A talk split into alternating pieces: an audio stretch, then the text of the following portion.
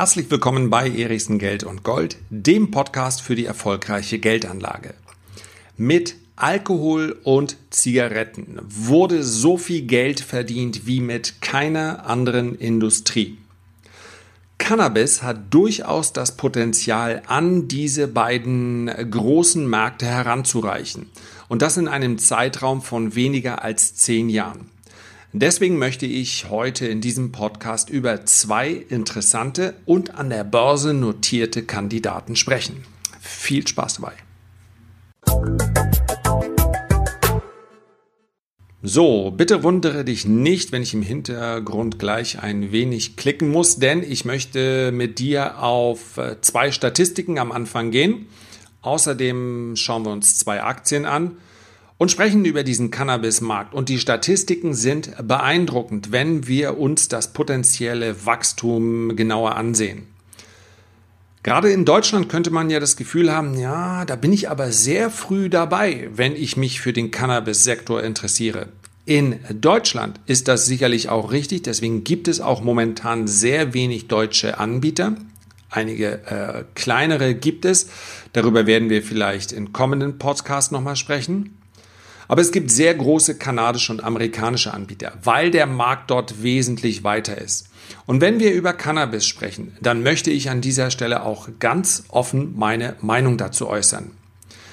Wir müssen mal daran denken, wenn wir als Deutscher in die USA einreisen, dann erscheint es uns so ein bisschen wie ein Relikt aus der Vergangenheit, dass man dort zwar mit 16 Führerschein machen darf und auch Auto fahren darf, aber man darf da tatsächlich erst mit 21 Alkohol trinken in den USA. Und es gibt viele Bundesstaaten, in denen darf man auf der Straße überhaupt keinen Alkohol trinken. Man darf auch keine Zigaretten rauchen. Man kann also, weiß Gott, nicht sagen, dass das Land der unbegrenzten Möglichkeiten, ja, hier unterschiedliche Bundesstaaten haben hier unterschiedliche Gesetze, aber man kann nicht sagen, dass pauschal das Land der unbegrenzten Möglichkeiten auch das Land der unbegrenzten Freiheit hinsichtlich des privaten Konsums ist. Weiß Gott nicht. Und trotzdem haben wir dort mehr und mehr Staaten. Der größte äh, Verbraucher ist momentan der Nachbar Kanada, die sagen, ja, wir legalisieren Cannabis. Und wenn die Frage auftauchen sollte, und manchmal kann ich ja auch einfach meine Klappe nicht halten, bist du denn dafür oder dagegen, dann bin ich glasklar dafür. Selbstverständlich gibt es in Deutschland Skeptiker, die sagen, das kann auch zu Missbrauch führen. Es gibt den ein oder anderen Kiffer, der dann sehr viel einfacher an seinen Stoff kommt. Das ist korrekt.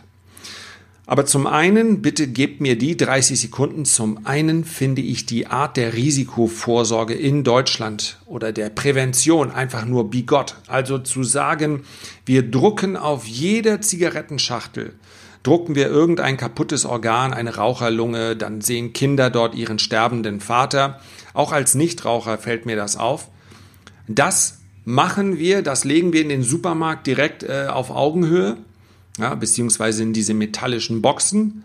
Alkohol hingegen hat ein ganzes Regal, am besten sogar zwei oder drei Regale, ohne irgendwelche sichtbaren Hinweise.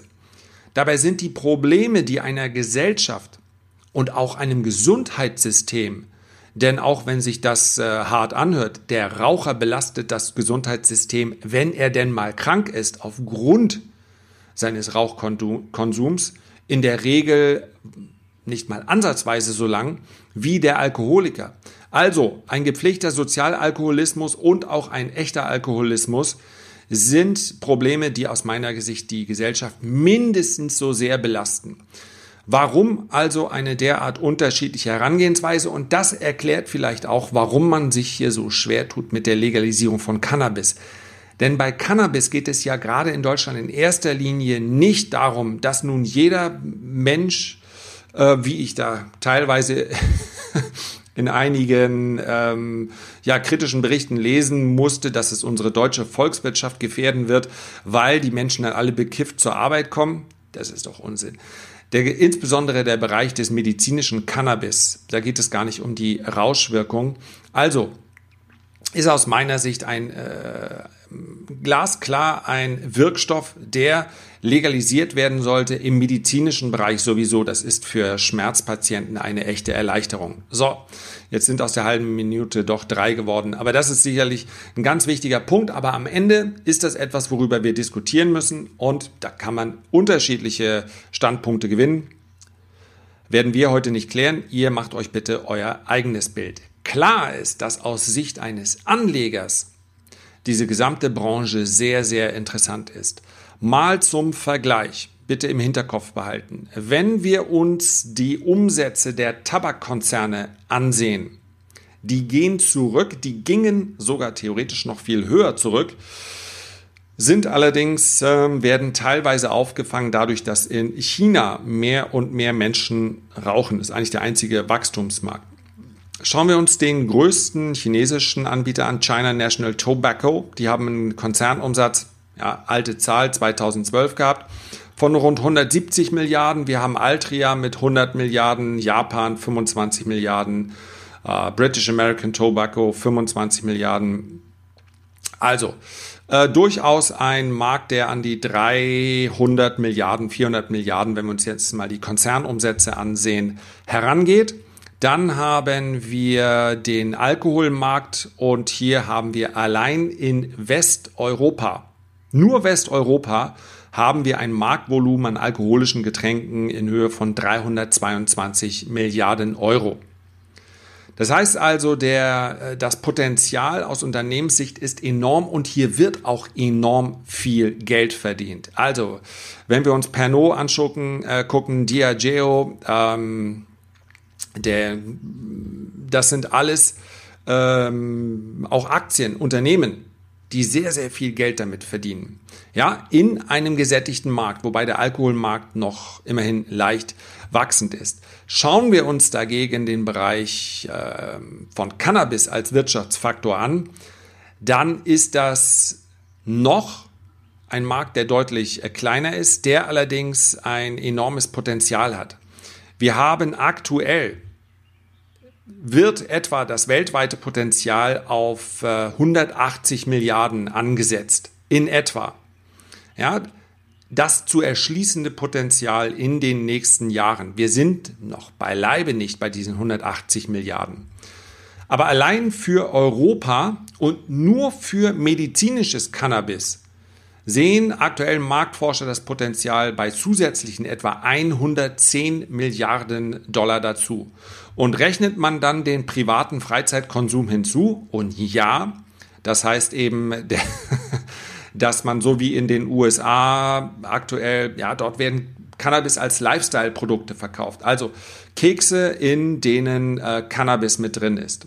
So, Beispielsweise gibt auch andere Produkte, gibt auch Getränke und so weiter und so fort. Also dann spricht man über Summen nach, äh, von etwa 250 bis 500 Milliarden Dollar zusätzlich.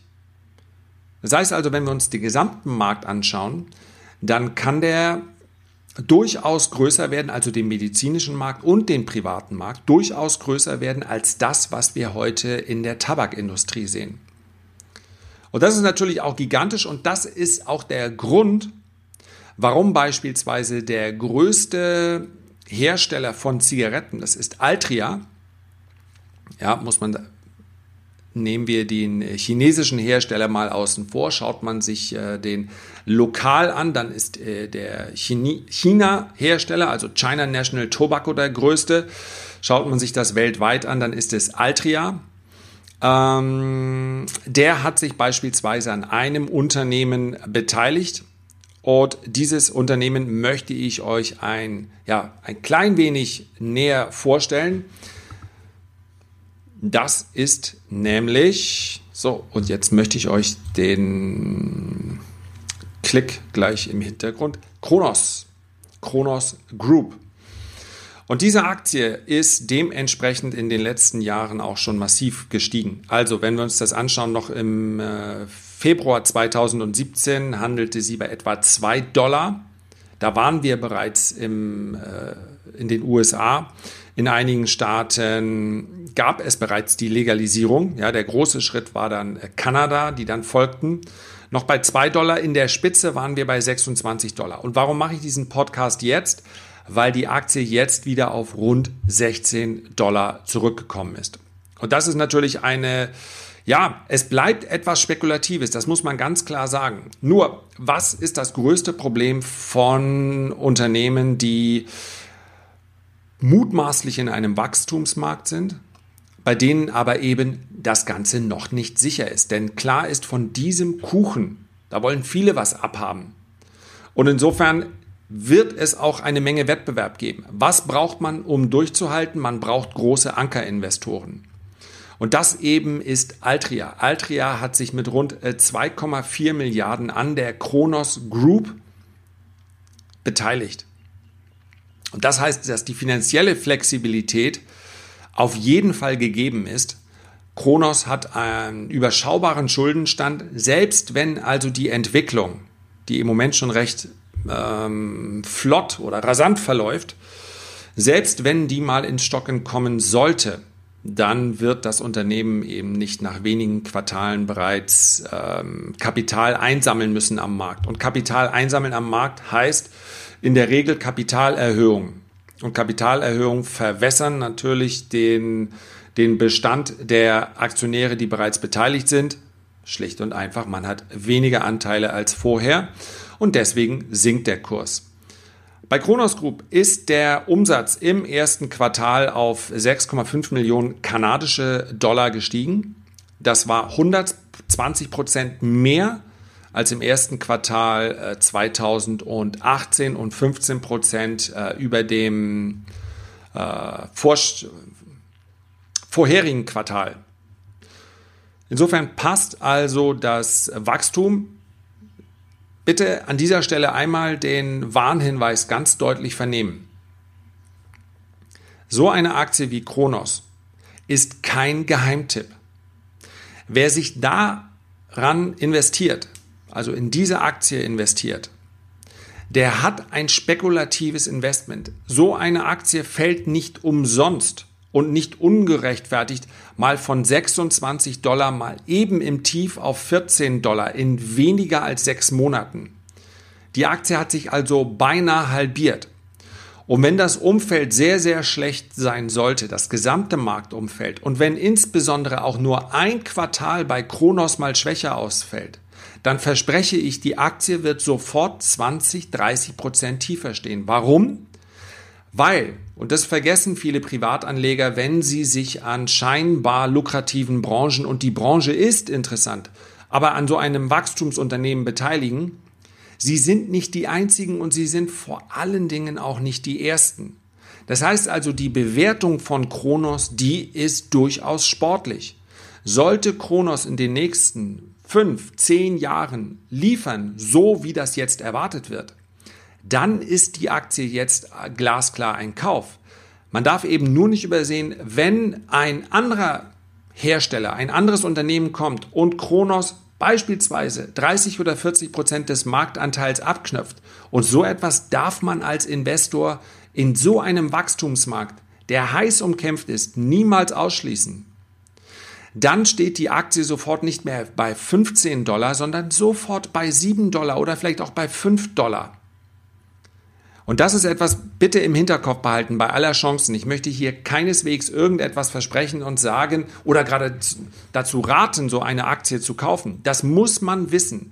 Deswegen ist es auch immer sinnvoll, gerade wenn man in so eine Branche reingeht, mehr als ein Ei ins Nest zu legen. Ja, kommen wir gleich noch zu. Ich werde dir gleich noch ein zweites Unternehmen vorstellen. Also die äh, Produktion läuft, die wachsende Kapazität. Aktuell können die Anlagen von Kronos etwa 40.000 Kilogramm Marihuana produzieren. Ähm, das ist aktuell zum Beispiel etwas weniger als Kronos selber prognostiziert hat. Sie kommen also nicht hinterher. Und das ist in dem Fall kein Vorteil. Ja, das muss man sagen. Die Anbaukapazität, das ist ein, eigentlich ein Teil der gut zu planen, gut zu kontrollieren sein sollte. Hier gab es offensichtlich Planungsschwierigkeiten. So, Geld ist genügend da. Geld wird allerdings auch äh, verbraucht werden in Zukunft, denn es muss äh, der Vertrieb weiterhin ausgebaut werden und es wird vor allen Dingen deshalb ähm, Geld gebraucht, weil Kronos selber noch nicht so schrecklich viel Geld verdient. Ja, Kronos hat sich äh, an anderen Unternehmen beteiligt und im Prinzip war der Gewinn, den äh, Kronos ausgewiesen hat, ist eigentlich nur aufgrund von äh, Anteilsverkäufen zurückzuführen, ja, nicht von eigenen Aktien. Aber es gab einige Transaktionen. Das ist also mehr ein bilanzieller Gewinn. Würde ich nicht weiter ähm, noch eindeutig noch nicht als Gewinnmaschine bezeichnen, was Kronos hier macht. Zumal die Betriebskosten, ja, die steigen logischerweise, logischerweise weiter an. Also auf operativer Basis, wie es so schön heißt, hat das Unternehmen Geld verloren, denn die Betriebskosten, die sind um 139 Prozent gegenüber dem Vorjahr gestiegen. So, ich fasse zusammen. Kronos, aus meiner Sicht ein, ein Kandidat, insbesondere für den äh, kanadischen Markt, aber gerade weil es momentan so eine Goldgräberstimmung gibt, darf man nicht vergessen, noch wird hier kein Geld verdient. Unter dem Strich bleibt noch nichts übrig. Das heißt also, wer sich an Kronos investiert, beteiligt, der geht eine Wette auf die Zukunft ein. So, genug der ja, wie heißt es so schön, genug der Disclaimer, der Warnhinweise. Wer es ein klein wenig ähm, konservativer möchte, der könnte auf den Marktführer setzen. Ja, der Marktführer aktuell ist äh, Canopy Growth. Ups, jetzt klingelt es im Hintergrund. Eine Sekunde. So, weiter im Text. Also Canopy Growth. Im Prinzip gilt für, ja, für den Marktführer in der Cannabis-Branche das gleiche wie für Kronos mit dem einzigen Unterschied, dass Canopy bereits bewiesen hat, dass sie Geld verdienen.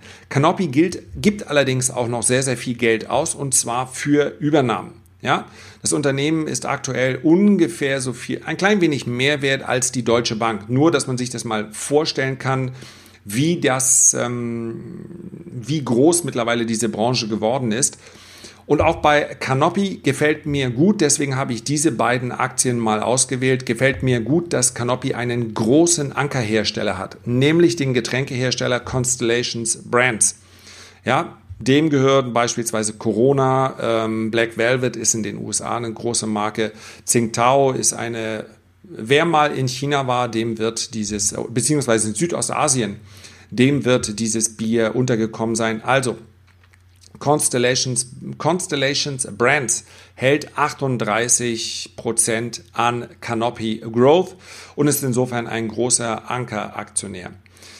So, das wären die beiden in dieser zugegeben immer noch sehr, sehr jungen Branche, in einer Branche, die vor allen Dingen, und das ist der, wenn man so will, das ist das Haar in der Suppe. Suppe.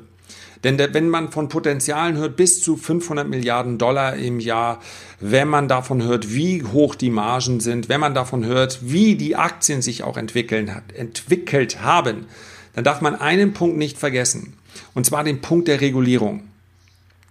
Ja, wir merken das äh, in Deutschland momentan.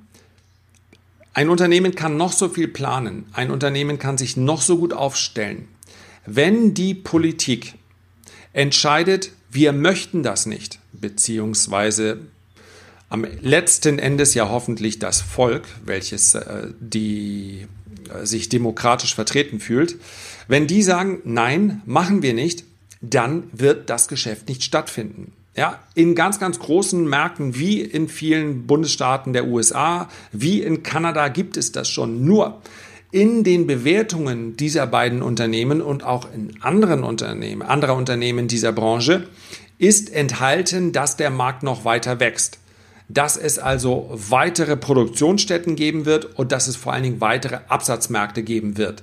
Kommt das nicht, beziehungsweise dauert diese Zulassung, diese Legalisierung länger als geplant, dann ist das äh, geschäftsschädigend. Und genauso wie im Energiesektor, auch dort gibt es interessante Aktien. Auch dort muss man aber sagen, die bleiben abhängig von einer äh, von Regierungen. Das wird immer so sein, wenn wir über Rauschmittel sprechen, dass in irgendeiner Form hier eine Kollision mit staatlichen Gesetzen und Regulierungen möglich ist, auch hinsichtlich der Steuer. Ja, das ist immer schon eine Branche gewesen, in der das merken die, die Tabakindustrie. Als ich mit 16 hin und wieder mal, auch später dann noch eine Zigarette geraucht habe, ja, ich glaube, da kosteten die Zigaretten keine 2 D-Mark. Heute kosten sie, glaube ich, 6 Euro. Und das meiste da drin sind nun mal Steuern. Also, wenn viel Geld verdient wird mit Rauschmitteln, dann sind, äh, hält Vaterstaat auch gerne die Hände auf. Das muss man bei dieser Branche mit dazu sagen. Das heißt also, ich betrachte es als spekulative Branche, die aber durchaus Potenzial hat in der Zukunft, insbesondere weil eben auch der, der Tabakbereich, der Tabakkonsum immer mehr zurückgeht. Und jetzt möchte ich die noch auf einen Wert hin, na, das machen wir, das machen wir anders. Es gibt eine sehr interessante Aktie, die ist sozusagen der Schaufelverkäufer. Ja? Beim großen Goldrausch in Alaska haben am Ende nur ganz, ganz wenige großen Reichtum erzielt. Diejenigen, die aber sicher jeden Tag Geld verdient haben, das waren diejenigen, die die Schaufeln verkauft haben, die die Eimer verkauft haben und so weiter. Und so ein Unternehmen, welches im Übrigen auch überhaupt nicht korrigiert hat, also von einem hoch zum nächsten steuert, so ein Unternehmen möchte ich in meinem Report morgen vorstellen. Also unter www.erichsen-report.de kannst du kostenlos jeden Mittwoch pünktlich vor Börseneröffnung meine Meinung zum Markt bekommen ich schaue immer mal auf den DAX, ich schaue immer mal auf Gold, auf den Euro-US-Dollar und morgen werde ich ganz exklusiv noch eine dritte Aktie aus dem Cannabis-Sektor vorstellen. Solltest du nicht verpassen. Und dann war es das auch für heute. Herzlichen Dank für deine Aufmerksamkeit. Ich freue mich, wenn du dir die Zeit nimmst, um diesen Podcast zu bewerten oder eine Nachricht zu hinterlassen. Denn du weißt, es gibt immer noch viel mehr Menschen, die Geldanlage mit Geldaufbewahrung verwechseln. Das darf nicht sein. Und seien wir mal ganz ehrlich, wenn du deinen Bekannten diesen Kanal empfiehlst, dann hoffentlich mit gutem Gewissen. Denn es geht schließlich um die Zukunft, es geht um das Alter, es geht um die Vermögensvorsorge. Ich danke dir. Bis zum nächsten Mal.